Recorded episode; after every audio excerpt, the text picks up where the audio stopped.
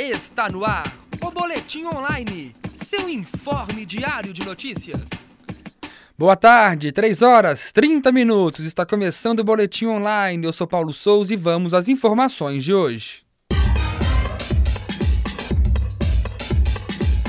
Aconteceu ontem no final da tarde a missa em ação de graças em comemoração ao Dia do Professor, que foi na última terça-feira, dia 15.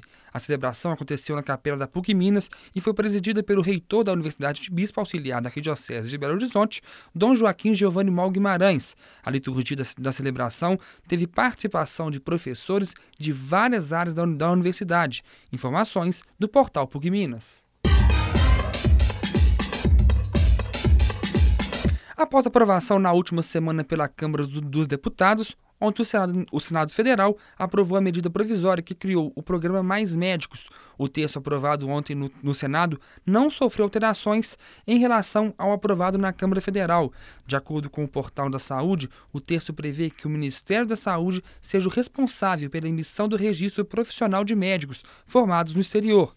Os conselhos regionais de medicina continuam responsáveis pela fiscalização do trabalho dos médicos no programa. O texto agora segue para ser sancionado pela presidente Dilma.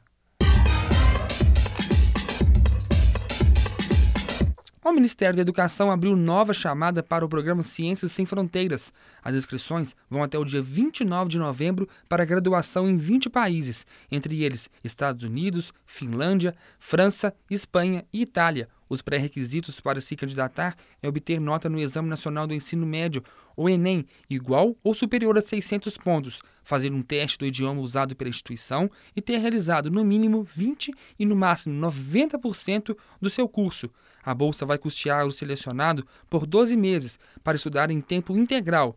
Parte deste tempo pode ser preenchido com estágio. O Ministério da Educação ainda informa que, além da mensalidade Além da mensalidade na moeda local, é concedido auxílio instalação, seguro saúde, auxílio deslocamento para aquisição de passagens aéreas e auxílio material didático para compra de computador portátil ou tablet.